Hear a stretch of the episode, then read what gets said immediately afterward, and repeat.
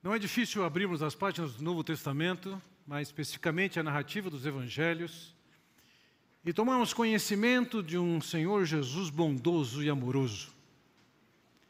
Um mestre que despertava a atenção e o interesse de todos, que mostrava seu poder e misericórdia fazendo milagres aqui e acolá. Entretanto, se a nossa única visão sobre Jesus é essa, nós temos uma visão distorcida. A ideia de que Jesus sempre foi gentil, bonzinho, tolerante e doce é incompatível com a narrativa toda do Evangelho. De onde vem essa ideia de que o Senhor Jesus é alguém tão inofensivo? Eu creio que essa faz parte da estratégia do diabo de transmitir uma ideia falsa sobre Jesus. Quando nós olhamos para o último ano de Jesus, no seu ministério terreno, e nós já temos visto isso há algum tempo, e nessas últimas três mensagens nós podemos perceber uma mudança na atmosfera, a hostilidade presente. E da parte do Senhor Jesus Cristo, ele está denunciando, está advertindo, está comunicando os julgamentos que estão por vir, o tempo inteiro. O clima era tão tenso que João mesmo descreve, e daquele dia em diante resolveram tirar-lhe a vida. Ou, no versículo 53 da nossa passagem de hoje, quando Jesus saiu dali, os fariseus e os mestres da lei começaram a opor-se fortemente a ele e a interrogá-lo com muitas perguntas, esperando apanhá-lo em algo que dissesse.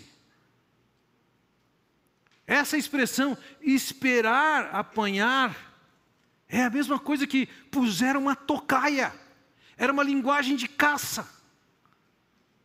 Pessoas gentis e boazinhas, tolerantes e pacientes, não são perseguidas.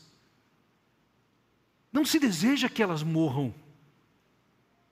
A questão é que o Senhor Jesus, que tinha um compromisso com a verdade, ele era o Deus da verdade, ele é o Deus da verdade. E ele identificava toda aquela corrupção e aquele desvio que existia ali, e ele vem falando a verdade, e na sua verdade existe o lado gostoso de ouvir, que ele trouxe a possibilidade de irmos e passarmos a eternidade com Deus no céu, mas ele também trouxe a palavra que é possível que você vá passar a eternidade no inferno. O Deus encarnado da verdade não poderia deixar o povo no engano e nem tampouco permitir que eles vivessem e que aquela liderança ministrasse uma espiritualidade falsa. A vida e o ministério de Cristo ilustram o significado crucial da verdade, bem como do grave risco de desvios. O diabo tem o propósito de que a palavra de Deus não seja entendida, de que seja mal entendida. Não faz parte da perspectiva de Deus, é o que você entendeu está bom. Cada um interpreta do jeito que quer, não. Não é assim. Nós não podemos interpretar de qualquer jeito, não se pode falar qualquer coisa, ainda que se esteja altamente bem motivado. Não. O engano era tratado como engano. Por quê? Porque o propósito do diabo que se opõe ao projeto da salvação do Deus verdadeiro, ele precisa ser preservado. Quando se entra no caminho de acreditar em uma mentira, mais cedo ou mais tarde, vai encontrar a decepção e a frustração. E é por isso que o Senhor Jesus Cristo vai dizer Cuidado com os falsos profetas, eles vêm a vocês vestidos de peles de ovelhas, mas por dentro são lobos devoradores. Ou o apóstolo Paulo, em Atos 20, sei que depois da minha partida, lobos ferozes penetrarão no meio de vocês e não pouparão o rebanho. Aquele povo podia ser enganado pelos falsos mestres, e isso traria, tra, traria tragédia para aquele povo. Então o Senhor Jesus Cristo, ele denunciou os falsos ensinos, os desvios da verdade. E nesse contexto ele lançou fortes advertências, inclusive com o que era o padrão de religiosidade daqueles dias dentro da sociedade judaica. Haviam aqueles que eram líderes, mestres, rabis, e o Senhor está confrontando e advertindo por causa da hipocrisia deles e do que eles viviam.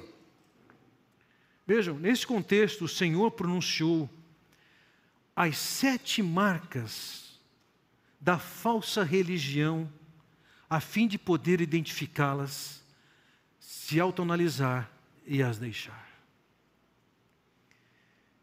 Por causa do desvio daquele povo, o Senhor estava constantemente confrontando. E na mensagem que nós começamos hoje, com sete marcas, eu diria, é, é muito para nós assimilarmos as sete num dia só.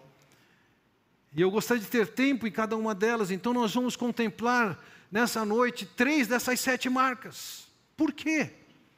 Porque, embora fossem marcas da religiosidade falsa que eles viviam lá, você vai perceber que facilmente nós desenvolvemos e assumimos como espiritualidade para nós aquilo que ele chama de religiosidade falsa. Vejam, olha o nosso, nosso contexto, versículo 37 diz o seguinte: Tendo terminado de falar, um fariseu o convidou para comer com ele, então Jesus foi e reclinou-se à mesa. Aquilo que nós vimos nas últimas três semanas, nos últimos três domingos, é o assunto que ele está falando e discutindo, e de repente, quando ele, ele acaba de falar, e ainda dando continuidade àquilo que ele tinha ensinado, ele é convidado para ir à casa de um fariseu. Ele foi lá para comer. Ele ia sentar-se à mesa. Primeiro vamos entender, ele fazia parte da liderança judaica que tinha estabelecido um clima de confronto com o Senhor Jesus. Os fariseus começam a surgir no segundo século antes de Cristo. Dado o movimento liderado pelos gregos, e considerando a pessoa de Antíoco Epifanes, Antíoco, o grande, o magnífico, os judeus ironizavam o seu nome, a sua pessoa, Epifanes, chamando-o de Epimanes, que significa o louco. Por causa dos absurdos que ele fez contra a sociedade e a religiosidade judaica. Naquele contexto de tanta pressão para que a comunidade judaica assimilasse a cultura grega, surgem os fariseus, os que se separavam e que queriam levar a vida conforme o padrão e o estilo de vida judaico. E esse grupo cresceu, no tempo de Jesus, eles eram cerca de seis mil pessoas. E eles convidam Jesus para para ir à mesa. Essa refeição pode ser um café da manhã, o equivalente a um café da manhã ou um almoço. E sentar-se à mesa para um judeu, mais do que a oportunidade de comer, estar à mesa com alguém é a oportunidade da comunhão. O Senhor está sendo chamado para um homem que faz parte de um time que é hostil a Jesus, é colocado, e eu creio, de uma maneira dissimulada à mesa da comunhão, mas os, os propósitos deles e os objetivos deles nós sabemos já. O que é que eles queriam? Veja, naquele contexto, e aqui nós percebemos o clima, no versículo 45 diz: Um dos peritos na lei lhe respondeu: Mestre, quando dizes essas coisas, insultas também a nós. O Senhor não negociou palavras, não se preocupou em ser politicamente correto aquele grupo de pessoas estava se sentindo insultado com o que ele dizia. Por quê? Porque era uma confrontação com a religiosidade que eles haviam desenvolvido.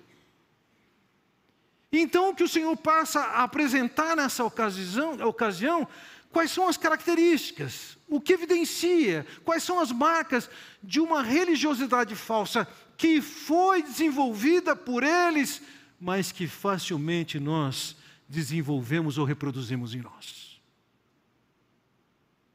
Quais são elas? A primeira marca de uma falsa religiosidade é a superficialidade. Veja, então Jesus foi e reclinou-se à mesa. Mas o fariseu, notando que Jesus não se lavava, lavara cerimonialmente antes da refeição, ficou surpreso. Dentro da religiosidade judaica, não como uma medida de higiene, mas como uma medida cerimonial religiosa. Era parte de, ao chegar em casa e ia sentar à mesa, tinha a posição do braço, a maneira como se derramava a água. Havia um processo de purificação ritual. Eles acreditavam que, de alguma maneira, aquilo contribuía para a relação deles com Deus, não era questão de higiene. Isso tinha se desenvolvido e vai chegar no segundo século depois de Cristo. Os judeus vão colocar essa determinação na Mishnah, que com toda certeza os judeus valorizavam mais a Mishnah do que o Antigo Testamento. Era uma série de tradições que eles desenvolviam e eles davam alto valor para isso. E o Senhor Jesus não dá a mínima para isso. Ele senta à mesa ele não cumpre com o ritual, com o protocolo determinado pelos líderes e rabis espirituais. E lógico que aquele homem olha para aquilo e vê que o Senhor está desobedecendo às regulações dadas pelos líderes judeus. Por que, que ele está fazendo isso? É claro que ele queria confrontá-los. Queria confrontá-los nas convicções, nos ensinos, nas prescrições que eles passavam para o povo. Ele não era tolerante, não é qualquer coisa serve. Ah, tá bom, você quer lavar a mão desse jeito, você lava. Não, isso, isso não é compatível com a espiritualidade verdadeira e, consequentemente, o Senhor Jesus fez questão de, nessa ocasião, confrontá-los. Entendam bem. Lavar ou não lavar a mão daquela maneira não era um assunto neutro. Quem lavava a mão daquela maneira acreditava sim que através de lavar as mãos se estava em melhores condições com Deus. E que se não lavasse a mão, estava comprometido na sua relação com Deus. E o Senhor Jesus faz questão de não lavar as mãos. Ele percebe o pensamento do homem. Ele não falou nada mas o Senhor, que é o Senhor, ele sabe o que eles estavam pensando e sabe que esse homem está impressionado com o fato que Jesus não cumpriu com as regulações da lei, lei humana. Versículo 39: Então o Senhor lhe disse: Vocês fariseus limpam o exterior do copo e do prato, mas interiormente estão cheios de ganância e da maldade. Ele usa de uma ilustração muito simples. Lavar louça. Certamente, quando você usa um prato e um copo, existe uma demanda quase que secundária de se lavar em volta do copo, já que você manuseou e colocou a sua mão nele. Mas quando você vai lavar o prato, é muito mais importante você tirar os resíduos que estavam dentro dele, os restos de comida. Mas o Senhor usa o seguinte: quando vocês lavam, e essa é uma ilustração que ele usa, vocês lavam a parte de fora, mas deixam o interior sujo. Isso é absurdo o que ele quer dizer. O que, que o Senhor está querendo dizer? Vocês estão preocupados com a aparência e o exterior de cumprir um protocolo humano que é lavar as mãos, alguma coisa externa, mas dentro de vocês isso não acontece. A espiritualidade de vocês está na superfície, está na aparência, mas não está atingindo o coração de vocês. Ele diz: o coração de vocês está cheio de ganância. Porque, se dirigindo a um fariseu e à liderança espiritual judaica, ele identifica que aqueles judeus, eles estavam buscando uma possibilidade, uma oportunidade de ganhar dinheiro servindo o povo, servindo o povo. Não somente disso, diz que o coração dele estava cheio de maldade e perversidade. Em outro lugar, ele diz que, que o coração dele estava cheio de maldade, eles eram filhos do inferno. E ele questiona, versículo 40. Insensatos, quem fez o exterior não fez também o interior? Senhores, chamar alguém de insensato na sociedade judaica é a mesma coisa que chamar de ignorante. Ele não usou meias palavras. Aquele uso de uma espiritualidade que foca na aparência exterior. Vocês são ignorantes. Vocês estão lavando o copo, o prato do lado de fora e não estão limpando do lado de dentro. Vocês estão vivendo uma espiritualidade de aparência, mas não está atingindo o coração de vocês. Então ele diz no versículo 41. Mas deem o que está dentro do prato como esmola e verão que tudo lhes ficará limpo.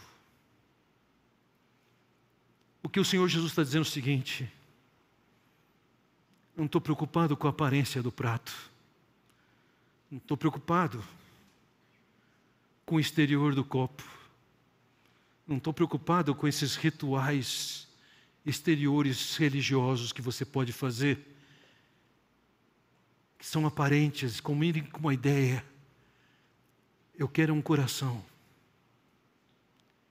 E quando ele fala de coração aqui, o que, que ele diz? Vocês que estão acostumados a ganhar dinheiro com a sua liderança espiritual, pegue o interior do seu prato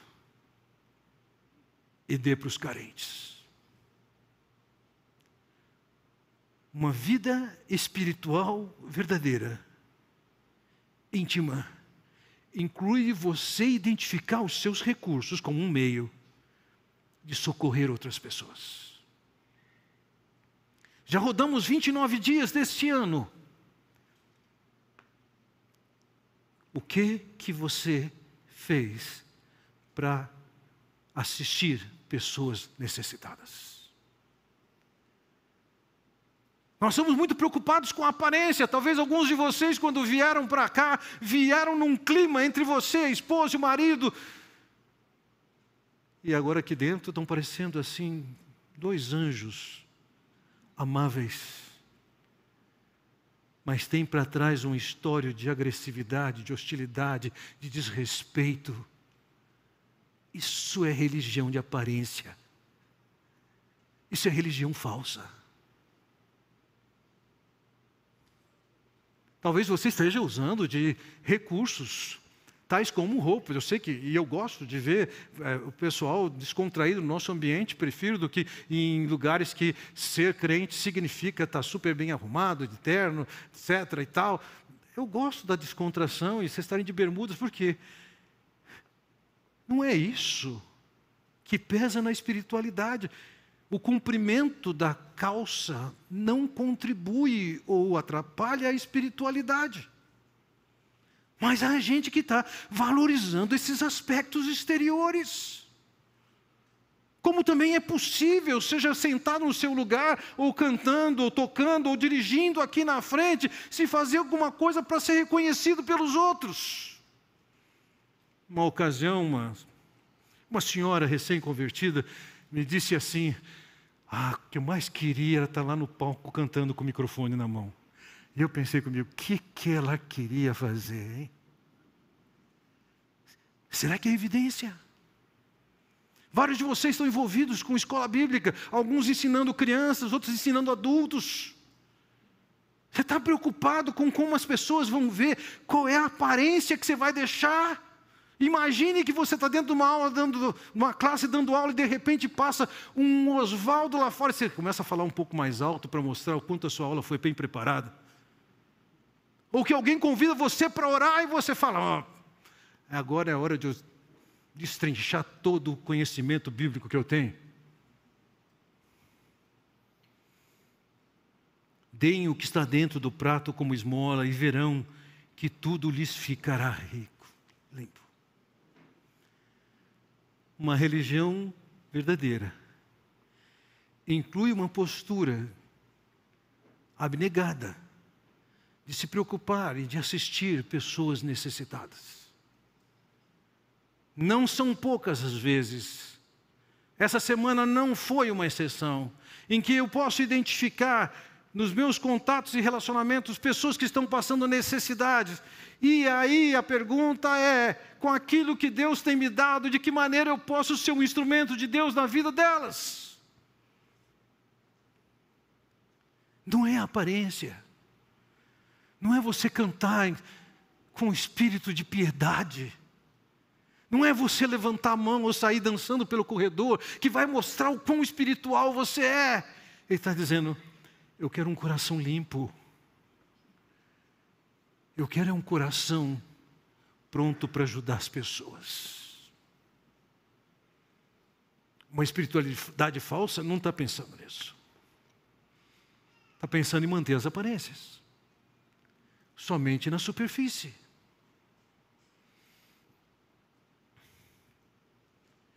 Que tipo de linguagem que você emprega na sua vida, seja aqui na igreja, seja na sua casa, seja quando está no campo de futebol? Dependendo do lugar, se adequa à sua linguagem. Isso é uma fé e uma religiosidade falsa. Se a linguagem não é a mesma, é uma religiosidade falsa. E o Senhor não deu moleza. Chamou de falsa e chamou de ignorantes. Mas não foi a única marca que ele destacou de falsa religiosidade, tem mais. A religiosidade falsa se concentra naquilo que é secundário e não naquilo que é prioritário. Veja lá, versículo 42. Ai de vocês, e entenda isso, algumas dessas marcas são precedidas por essa expressão judaica, ai. Isso que significa? Estou anunciando que vai ter julgamento. Estou comunicando a vocês, ai de vocês, o pau vai comer, vocês vão responder por isso. Ai de vocês, fariseus, porque dão o dízimo da hortelã, da ruda, de toda sorte de hortaliças, mas desprezam a justiça e o amor de Deus. Vocês deviam praticar essas coisas sem deixar de fazer aquelas. Eles davam o dízimo da hortelã, da cebolinha, do coentro. Não tinha nada de errado em fazer isso. Mas isso era a religiosidade deles, aquilo que era bem secundário. Dias atrás o, o Davi compartilhou conosco aqui de um motorista de táxi que ele, ele tomou como princípio o seguinte: eu dou o dízimo. Porque na medida que eu dou o dízimo, eu sei que Deus está me abençoando. Ah, é? Um amigo pastor estava passando à frente de uma igreja, uma dessas que tem programação durante todo o dia, e ele entrou na igreja e ele ouviu o seguinte: se por alguma razão você tem necessidade de que as pessoas orem por, que a gente ore por você, vem aqui na frente. Mas se você não deu dízimo, não vem não, que aí dá azar. Então, se você dá o dízimo, você vai ser um sortudo e abençoado. E ainda eles davam o dízimo daquilo que a própria lei considerava algo trivial, hortaliça. E enquanto eles estavam cumprindo alguma determinação secundária, não estava errada. Eles estavam deixando de fazer o que ele considera importante, que ele diz aqui os que, mas desprezam a justiça e o amor de Deus.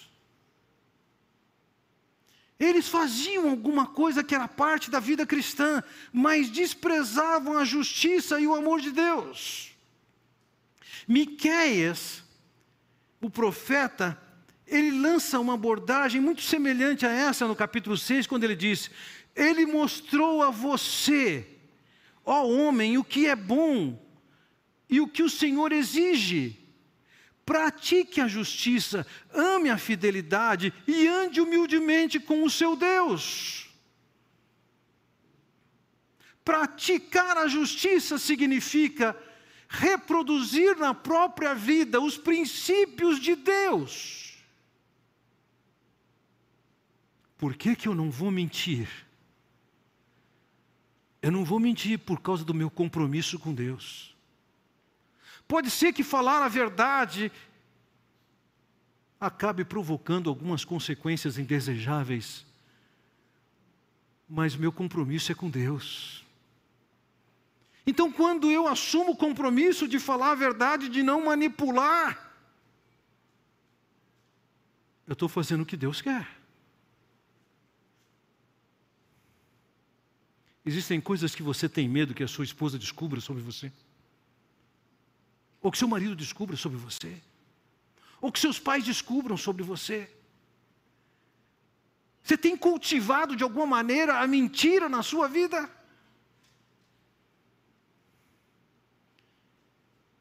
Vocês devem buscar justiça, ele fala. Talvez você esteja num restaurante e você se depara que tem uma conta que veio a menos. E o que, que você faz com isso? Glória Senhor. Isso é injusto.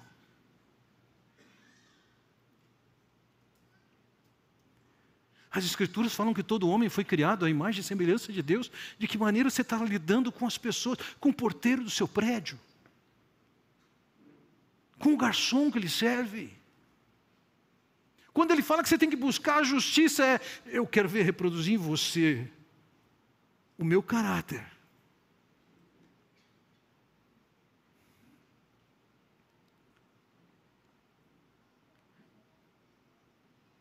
Miqueias fala: ame a fidelidade.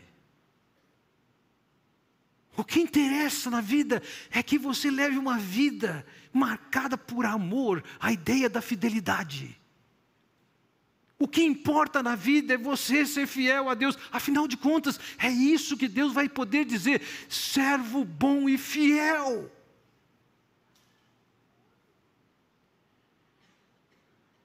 e que ande humildemente com o seu Deus. Então, quando o Senhor Jesus fala, eu não estou preocupado com essas coisas triviais, ou faça as triviais, mas eu quero mais do que essas triviais. Eu quero justiça e eu quero o amor de Deus. Eu quero que vocês reproduzam na vida de vocês o caráter e as determinações de Deus. É isso que é religiosidade verdadeira. Cumprir com algumas coisas secundárias da fé cristã, isso é evidência de uma falsa espiritualidade. Eu quero que vocês demonstrem o amor de Deus.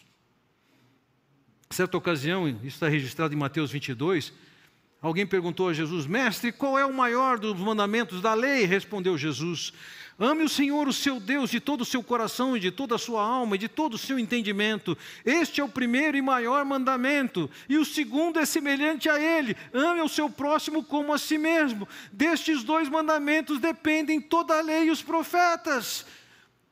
Por amor a Deus e de Deus, entenda isso com todo o meu intelecto toda a minha vontade, com todas as minhas emoções, com toda a minha força, meu compromisso é amá-lo, isso é conhecer o que ele quer e obedecer.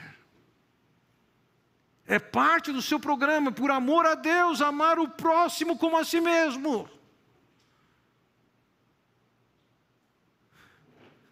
Não tem problema você dar o dízimo da hortelã, do coentro, da salsinha, da cebolinha.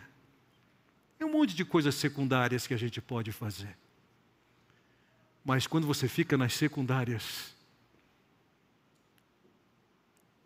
isso é um sinal de uma espiritualidade falsa. E o Senhor não admitiu isso. Há uma terceira marca dessa espiritualidade falsa. A espiritualidade falsa projeta a si mesmo. E lembremos, ele está num confronto com uma liderança espiritual daquela nação. E ele diz no versículo 43: Ai de vocês, fariseus, porque amam os lugares de honra nas sinagogas e as saudações em público. Você seguramente já viu numa igreja ou outra aquelas cadeiras e algumas pessoas podem se sentar lá, algumas pessoas que têm algum nível de dignidade maior. Dentro da sinagoga tinha lá as cadeiras dos dignatários e tinha também a cadeira de Moisés.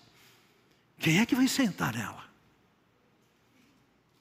Os próprios discípulos de Jesus estavam disputando uma posição de evidência.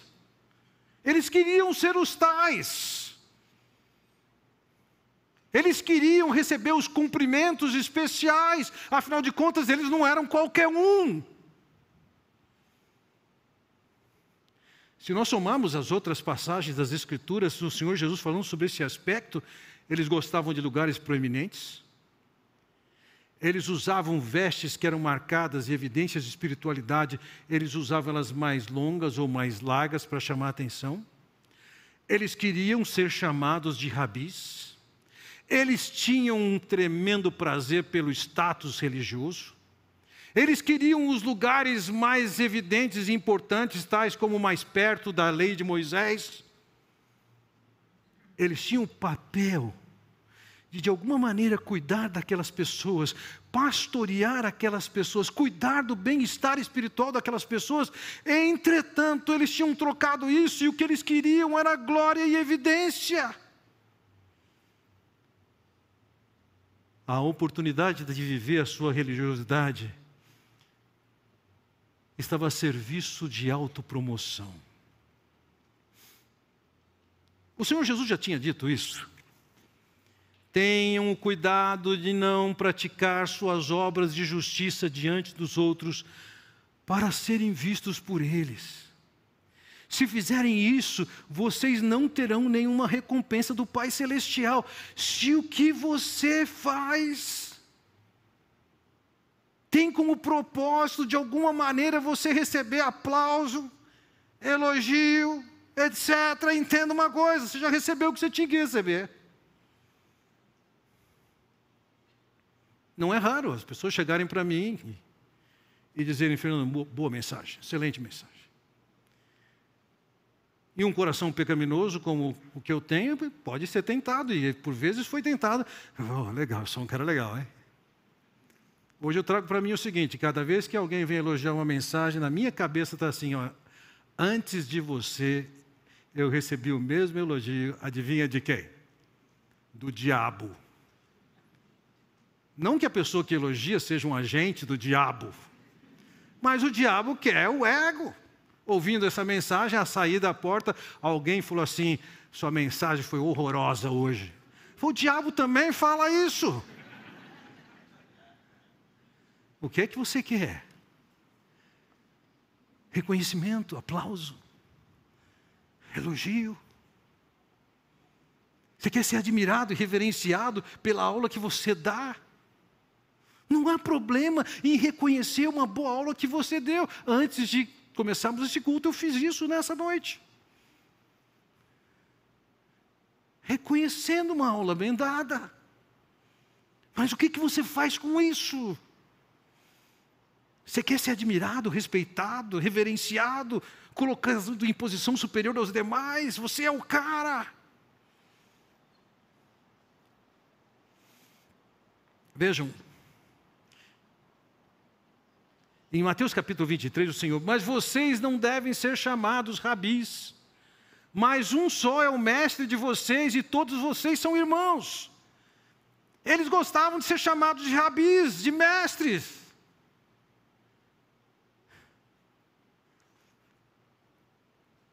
Não é à toa que eu digo a vocês, não me chama de pastor, me chama de Fernando. Nesse corredor, nessa noite, o Isaac já, ei Fer, alguém falou, oh, que liberdade. Se eu não tiver uma espiritualidade verdadeira, que possa ser reconhecida como tal, sendo chamado de Fernando, mas que eu preciso ser chamado de pastor ou de reverendo, etc religiosidade falsa. Eu sei que alguns de vocês, ao chamar de reverendo ou de pastor, estão querendo se divertir, mas causar um incômodo. Mas entenda isso, como é que você quer ser tratado? O Senhor Jesus deixou muito clara a orientação. Não é para autopromoção. Não é para ser chamado de rabi. Versículo 10. Tampouco vocês devem ser chamados de chefes. Olha aí, Tuti, vira e mexe, me chama de chefe. Não é para ser chamado de chefe. Porquanto vocês têm só um chefe, o Cristo. O maior entre vocês deverá ser servo. Desculpe, eu pulei o versículo 9. A ninguém na terra chamem pai, porque vocês têm um pai. Não importa se você está à frente de uma classe, de um grupo, se é pastor ou não, entenda uma coisa: você foi chamado para ser um servo. Vamos chamar Deus de pai. Vamos chamar Deus de mestre. Vamos chamar Deus de chefe. E nós, o maior entre vocês deverá ser servo. Pois todo aquele que a si mesmo se exaltar será humilhado, e todo aquele que a si mesmo se humilhar será exaltado. Aqueles fariseus, eles viviam a sua religiosidade na expectativa de receberem confetes, reconhecimentos, elogios. O espírito não era de servo. Eles queriam estar em evidência. Enquanto João Batista diz: convém que ele cresça e eu diminua. Aquela falsa religiosidade queria ser aprovado como alta performance, como super espirituais. Você percebe? Não está longe de nós esses conceitos de falsa espiritualidade. Nós também podemos cultivar e dar grande valor à superficialidade. Nós podemos, por nós mesmos, acabar elegendo algumas coisas secundárias que não têm a ver com uma mudança de caráter, um caminhar justo, e dizer que isso é o mais importante, como se fosse tudo na vida. Nós podemos, independentemente da posição, seja através da roupa que nós usamos, o jeito que nós oramos, o jeito que nós louvamos, passar uma imagem de superioridade espiritual. E o que o Senhor Jesus está dizendo é o seguinte: falso, falso, falso. Isso pode ser admirado por outras pessoas. Pode ser entendido de uma maneira diferente por outras pessoas, com um tom de aprovação e admiração, mas o Senhor Jesus está dizendo: falso.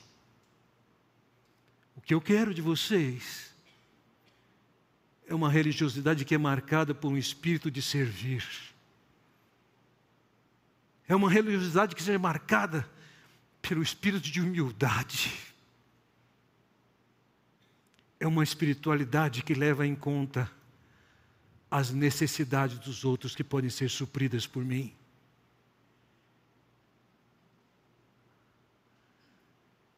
Eu quero a espiritualidade, ele diz, que sua vida demonstre claramente os princípios de Deus que fazem parte da sua vida. E, senhores, isso vale em qualquer lugar, não é no domingo, não é nesse templo. Isso é no seu ambiente de trabalho, na relação com seus superiores, na relação com seus subordinados, na relação com a sua esposa, com seu marido, com seus filhos, com seus pais.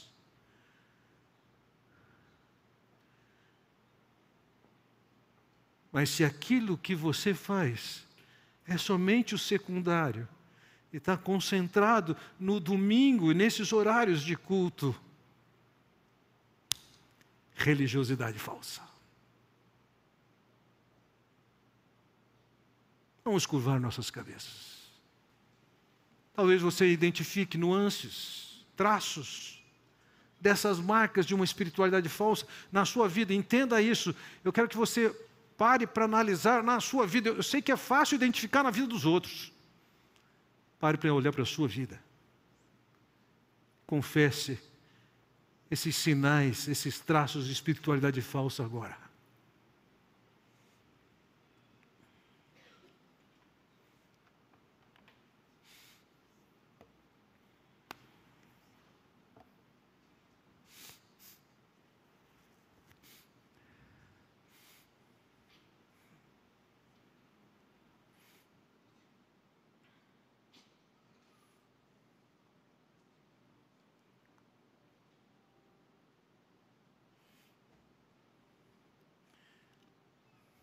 Pai Celestial.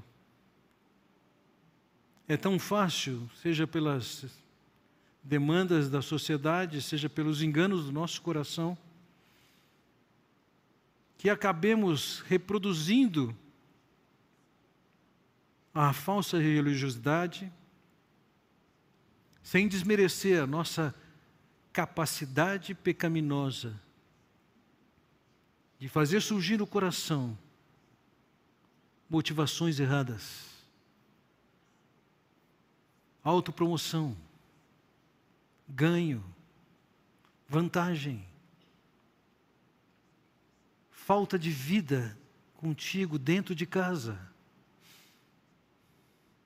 Dá valor a coisas que são tão secundárias. E deixar de considerar aquilo que é tão verdadeiro, tão profundo, tão no íntimo.